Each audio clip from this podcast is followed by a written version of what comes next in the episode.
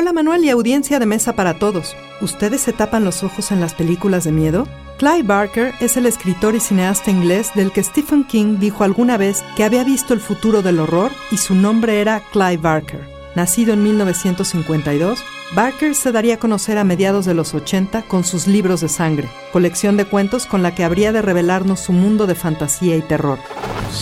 Institute. Masterpiece, Your Life. A los tres años de edad, Barker vio cómo el paracaidista francés Leo Valentin se desplomaba a su muerte en un espectáculo aéreo en Liverpool.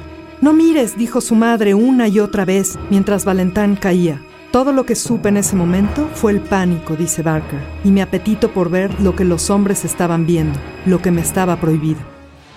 Desde aquel día de 1956, ha dirigido tres películas, entre ellas Hellraiser, Puerta al Infierno, de 1987, y Barker dice que si su trabajo está marcado por un deseo de ver lo que no se debe ver, de mostrar lo que no se debe mostrar, el inicio de ese deseo debe estar ahí, al borde de un campo de maíz, con aquellos hombres mirando el cielo y él luchando en brazos de su madre por ver eso que le estaba prohibido ver.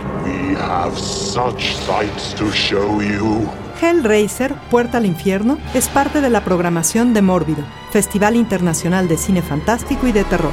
Idea original y guion de Antonio Camarillo.